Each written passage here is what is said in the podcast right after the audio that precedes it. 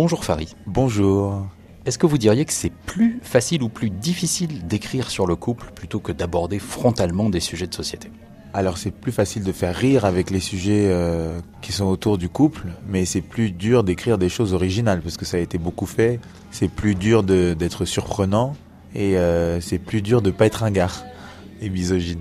J'ai essayé de ne pas faire ce qui a été fait, mais aussi surtout euh, de prendre mon inspiration dans autre chose que les spectacles d'humour. Donc d'aller euh, dans des livres, dans, dans certains films, dans des podcasts, dans des débats, parce que c'est là que les idées modernes autour de ce genre de sujet euh, sont.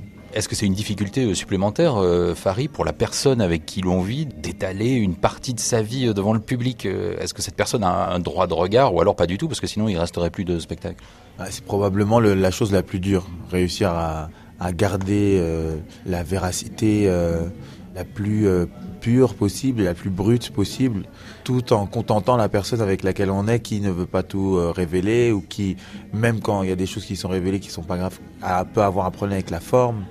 Ça, ça a été un, un gros gros sujet. C'est quasiment devenu euh, mon co-auteur quoi sur ce spectacle. J'ai parlé de l'humour sur le couple et de l'humour sur les sujets de société, mais parler d'amour aussi, c'est parler des sujets de société, c'est parler de la société actuelle aussi. Mais je pense que parler des rapports hommes-femmes, c'était directement en lien avec euh, l'un des gros sujets qu'il y a eu ces dernières années, c'est-à-dire la place de, la femme dans notre société. Et je pense que le couple, il est à l'image de ce que l'homme a voulu de cet échange euh, à travers les, dernières décennies. Donc euh, je, pense que ça, ça a un lien direct, oui, avec l'actualité de ces dernières années. C'est une manière aussi d'interroger le couple dans sa dimension euh, très euh, normée, euh, hétérosexuelle, monogame, euh, etc.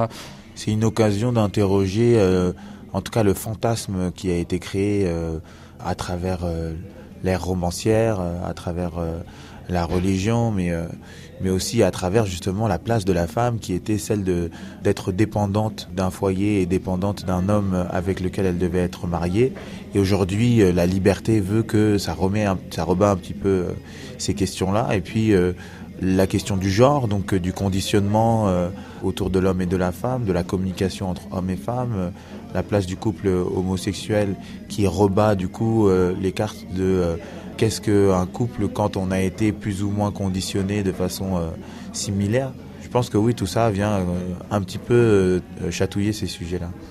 Vous êtes en pleine tournée mondiale, Farid. Est-ce que c'est difficile de transposer un style d'humour dans un autre pays? Comment vous faites pour vous adapter à, à un autre public, pas forcément sur le même continent, qui n'a pas forcément les mêmes références? Là où ça va être différent, c'est les pays qui sont euh, non pas des endroits où je vais jouer devant des, des Français expatriés, mais devant des francophones comme euh, en Côte d'Ivoire euh, ou au Sénégal par exemple. Là-bas, ça va être différent parce qu'on partage la langue, mais la culture est- n'est pas la même. Est-ce que ça oblige à réécrire une partie du spectacle, à changer des choses? En fait, c'est le rire qui va un petit peu sonner de façon différente et la rencontre des blagues avec le public qui vont être différentes. Il va y avoir certainement de l'adaptation parce que on s'adapte forcément, on rectifie le curseur. Mais l'idée, c'est justement d'aller avec le même spectacle pour aller voir comment euh, ce spectacle interagit avec euh, des cultures qui peuvent être différentes. Quoi. Merci Farid. Merci beaucoup.